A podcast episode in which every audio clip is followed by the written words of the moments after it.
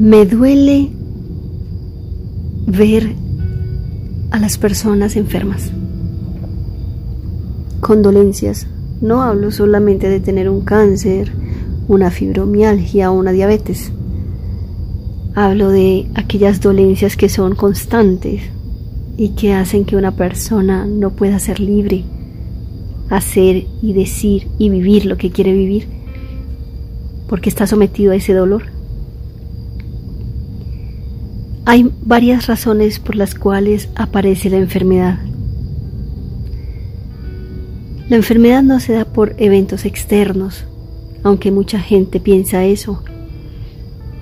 Y bueno, esta información es para aquellos que quieren creer y salir de la malla colectiva de una información que, a mi modo de ver y con mis años de experiencia y conocimiento, es una programación de esclavitud.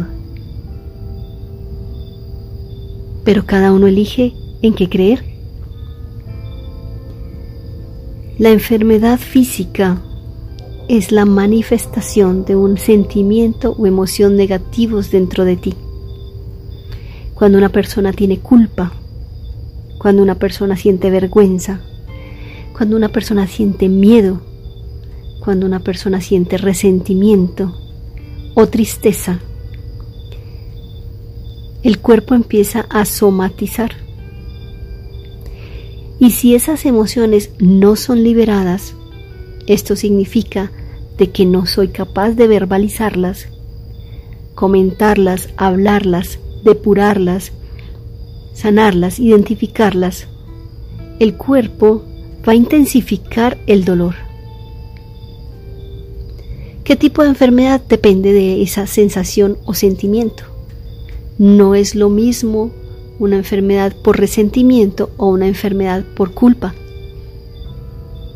Todo depende del sentimiento y del nivel de intensidad de ese sentimiento. Es decir, no es lo mismo una culpa que siento hace dos meses a una culpa que he vivido toda mi vida o la he llevado toda mi vida dentro de mí. A mayor tiempo, mayor gravedad de la enfermedad. Es por eso que muchas personas que no aprendieron a verbalizar, comunicar o expresar sus emociones tienden a enfermarse fácilmente. Porque la vida es de emociones, vinimos a aprender a través de ellas. Estas personas suelen estar muy enfermas. Aquellas personas que expresan tienen, tienen menos posibilidad de enfermarse. Pero es importante que lo conozcas. Si sabes que te cuesta trabajo expresar lo que sientes, ya sea porque temes a verte vulnerable ante los demás, sobre todo es algo que sucede mucho en los hombres.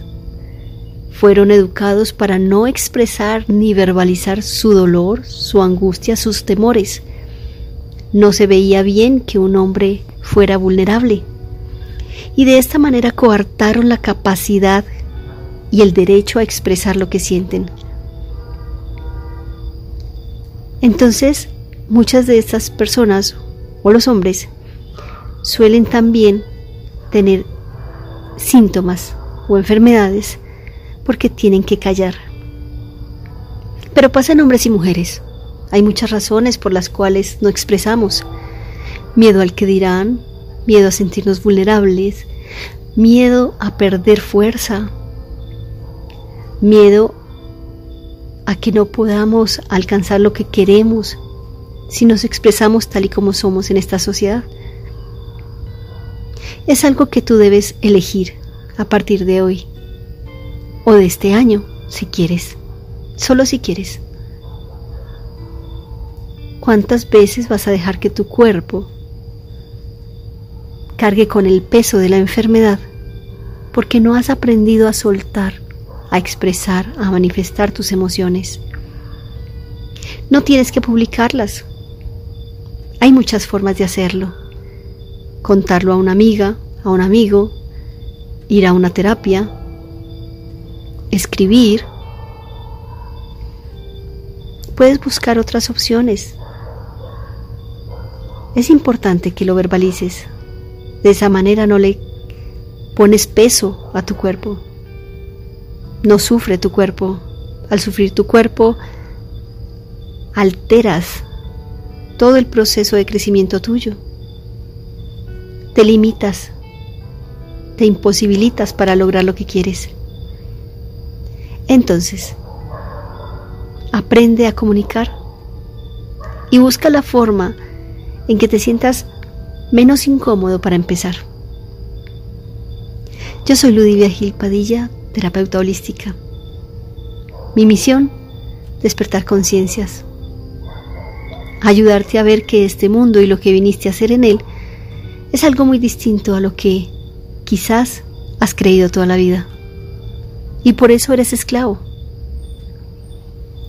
Le enseño el camino a las personas para que se liberen de paradigmas y creencias que los han limitado y los han hecho impotente frente a la vida. Mi pasión, hacerlo desde el conocimiento, desde la experiencia, desde la identificación de las emociones. Espero que tengas un feliz día y tomes decisiones para que tengas una mejor salud.